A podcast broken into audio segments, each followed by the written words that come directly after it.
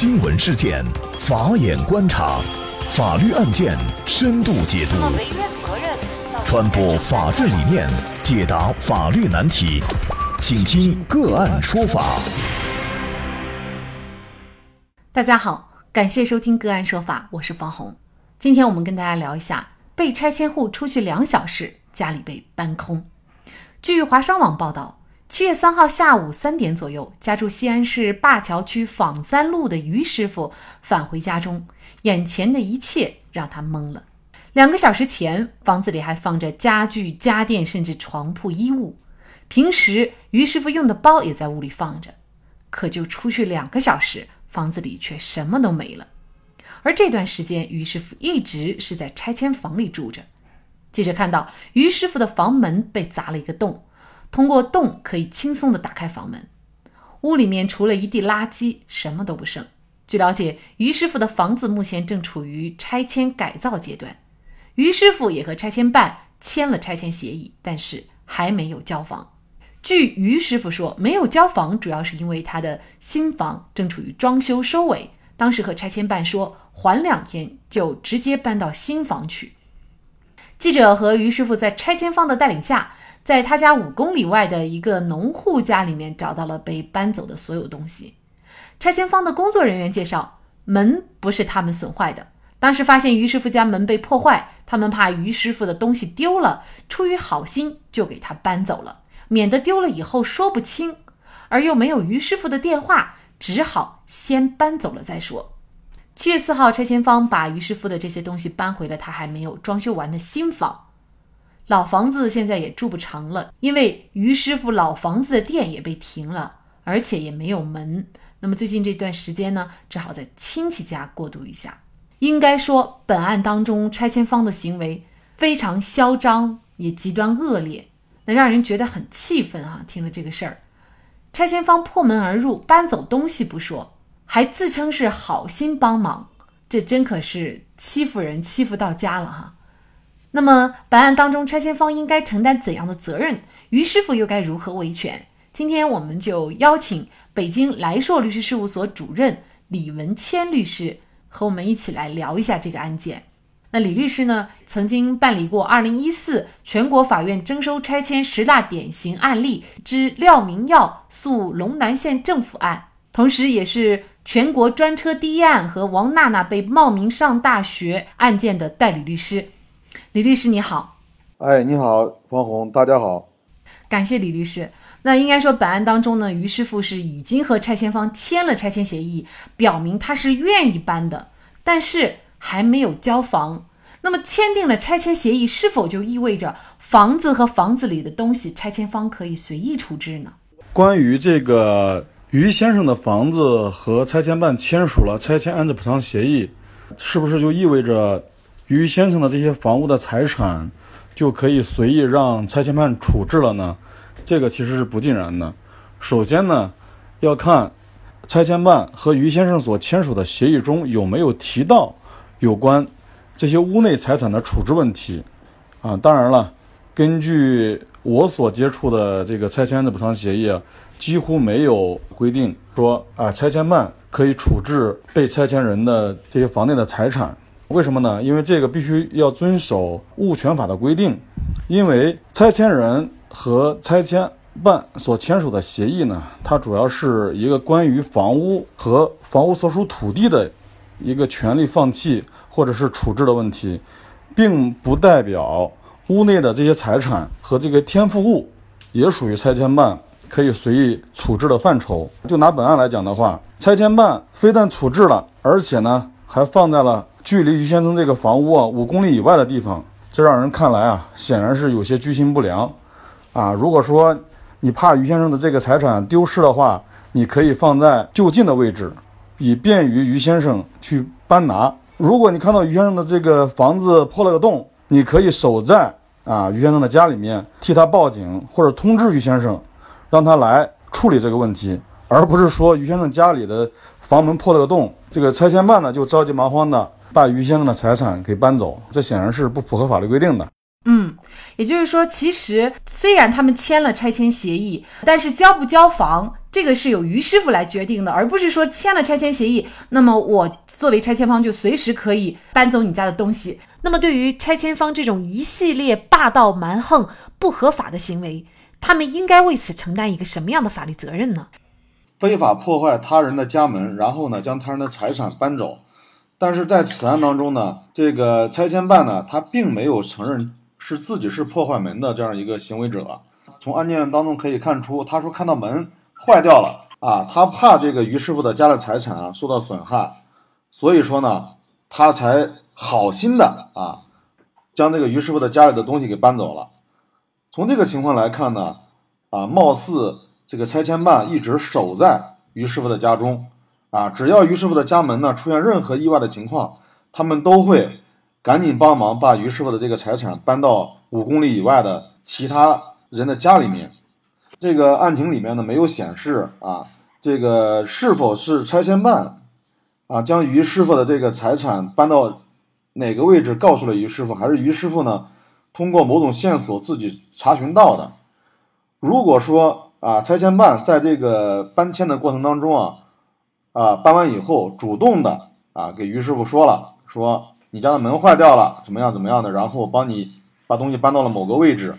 在不能证明是拆迁办破坏门的情情况下呢，这种搬迁行为呢，还真是不太好定性。如果说于师傅在这个门遭受破坏以后呢，第一时间采取报警的方式，由警察介入来界定破坏门的行为人是谁，然后呢？这种破坏门的行为本身导致财产的损失，这种责任呢，应当一并啊由这个破坏者啊来进行承担。当然了，从案件里边来看的话，我们并不能清晰的判断这个门就是啊拆迁办破坏掉的。所以说呢，如果强行的说拆迁办就是盗窃罪的话啊，当然也不见得是个严谨的判断。嗯，那么也就是说，对于砸门这个事实，现在呢需要公安机关来介入调查。有一个事实是确定的，就是他家里的于师傅家里的东西确实是拆迁方给搬走的。先不管于师傅的门破没破，但是至少拆迁方他是没有经过于师傅的允许，他就进到了于师傅家，把他的所有东西都搬走了。就这样的一种行为，首先你擅闯民宅，我觉得这个就是一个。呃，非常违法的一个行为了哈！你是不是我们随便的一个住户家的门有点问题，那么你拆迁方或者是你任何人就可以进来，然后不经过允许进来，你就可以搬走我的东西，然后还美其名曰是帮助我保护我的财产呢？当然了，在此案当中呢，拆迁办的这种表述啊，这种啊，其中有一有一句话，我觉得说的非常的这个啊有意思啊，他说我们怕于师傅的东西丢了。出于好心就给他搬走了，免得丢了以后说不清。其实前面两句呢，貌似有些道理，但是后面一句啊，免得丢了以后说不清，这个其实说清说不清，如果不是你拆迁办的，跟你有什么关系啊？对不对？但是呢，在当前的这样的一个社会的拆迁的前提下呀，强行的将被拆迁人的这个财产物品搬走，也是一种很多发的事件。当然了，他这个有个背景啊，就是于师傅啊，毕竟和这个拆迁办签署了协议。就算没有签署协议的，我们也可以看到很多这样的案例啊，包括网上曝光的很多，说在半夜的在家睡着觉，还没有来得及穿衣服，就被这个人呢就被抬到了荒郊野外啊，然后呢这个房子呢回来以后就没掉了，不单是财产没有，连房子都没了，连所有的财产物品、衣服都被砸到了这个屋里面。我自己代理的案件当中也有这样的情况。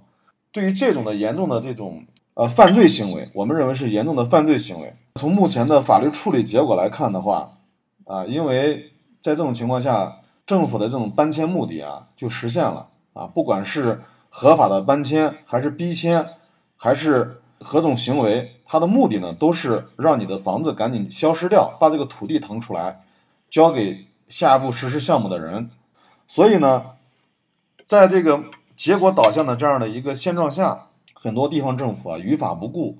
对于发生这样的后果，最终怎么处理的呢？大多数案件的话也是无果而终，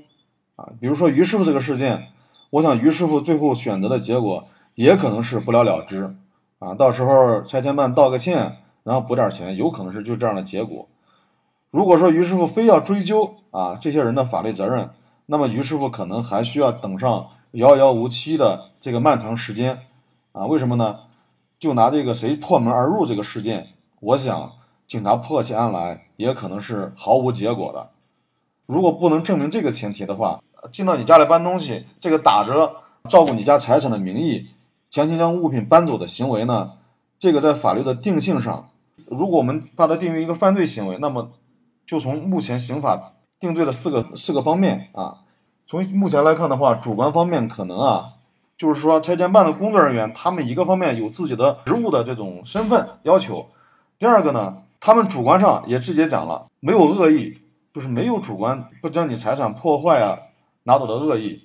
所以呢，这种形成盗窃罪的这种罪名的这种成立啊，还是非常复杂的，所以呢，对于于师傅呢，作为一个被拆迁人来讲的话，这种维权成本可能对他。来说是非常的高的，所以呢，在别人不知情的情况下去到别人家里，把别人财产抱走，打着这个保护别人财产的行为，这种在目前的这种这个法律现状下，在这个这样一个大的拆迁的背景下，把它定义为一个犯罪行为，这种实际的判例啊还是比较少的，啊，这也是个客观事实。呃，说到这儿呢，可能很多听众啊就有一个非常大的质疑哈。你破门而入，首先擅闯民宅，然后又侵犯了我的财物，把我的财物搬走了。那像这两种行为，我觉得就是足以已经危害到我们住户的这个财产和人身安全了。那么为什么实践当中不能够认定？主要是因为侵权方是拆迁方吗？如果是换成其他的人，是不是就可以有一个，比如说刑事责任方面的追究呢？呃，方红，您这个问题问得非常好。恰恰是因为拆迁，所以这种行为的性质呢就很难去确认。如果说这种案件发生在其他情况下，没有这个拆迁背景，那一般来讲的话呢，定义为非法破坏公私财物罪。如果说在别人不知情的情况下把别人的财产拿走，构成这个盗窃罪，甚至采取暴力破门而入，这将别人财产拿走，这种构成抢劫罪，这种呢都是有可能会成立的。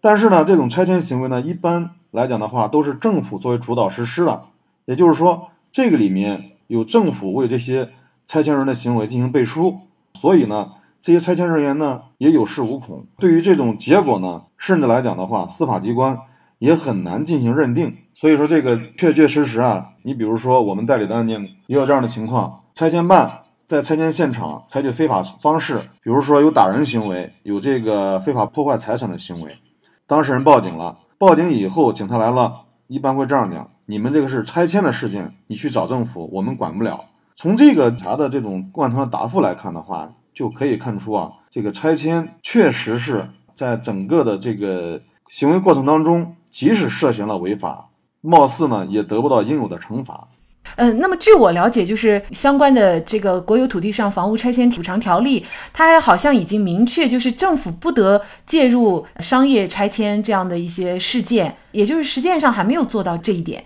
你看，咱们国内最早的一部专门的拆迁法律是《城市房屋拆迁管理条例》，再后来呢，就是新颁发的《国有土地上房屋征收与补偿条例》。当然了，各地呢，针对这个集体土地上的房屋呢，还颁发了一些地方性的法规。就这些呢。都规定了政府要严格依法操作等等如此的内容，但是呢，在客观的现状下，这种拆迁引发的案件啊，还是层出不穷的。它为什么会如此呢？我觉得这个里面呢，一个是利益使然。在我们代理的很多案件当中，我们也都询问老百姓啊，说你这个地方拆了干什么呀？你原来住的好好的，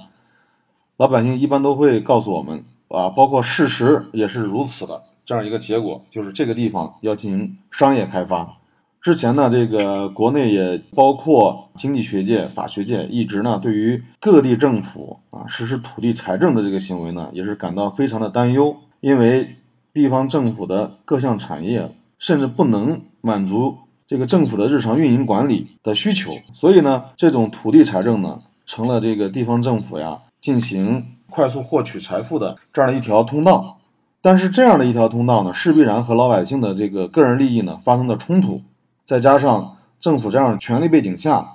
所以呢，在很多情况下，地方政府他一开始设定的路线可能是游走在法律的边缘，但是在客观的执行过程当中呢，有可能就突破掉了。所以说，这个也是这种各地啊，在拆迁领域各种案件层出不穷的这样一个背景。不管上层政府制定如何的拆迁方案和路线，但是具体到了下面的执行者，反而都走了位、走了路、变了性质，这确实是个重要的问题。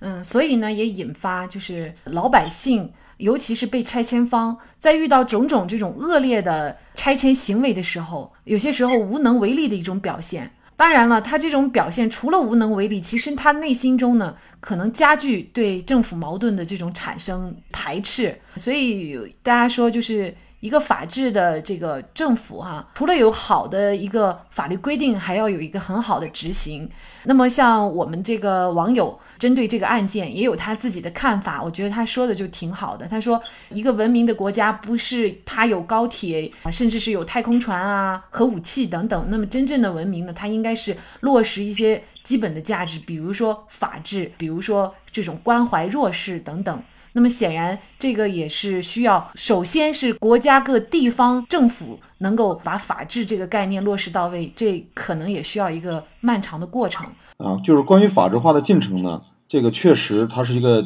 在任何一个国家和地方啊，它都是相对来说比较漫长的。当然，它也受制于多种的这种因素。但从目前的这个征收的情况来看的话呢，整个的全国各个省份的这种发展呢，也不是说完全均衡的。比如说，现在这个案例当中，于师傅他是在西安啊，或许呢，西安现在已经进行了大面积的拆迁整治的工作啊，未来呢，这种案件还会不会在还有发生呢？啊，我们希望地方政府在拆迁的过程当中，应当尽量减少违法行为，因为这种违法的行为带来的后果呢，啊，不仅仅是利益的损害，应该也是一个双输的结果。好的，方红，如果还有。相关的问题呢，咱们接下来可以继续探讨。嗯，好，非常感谢李文谦主任律师。那么大家如果想获取我们今天节目的资料以及李文谦律师的详细情况，那么大家都可以关注我们个案说法的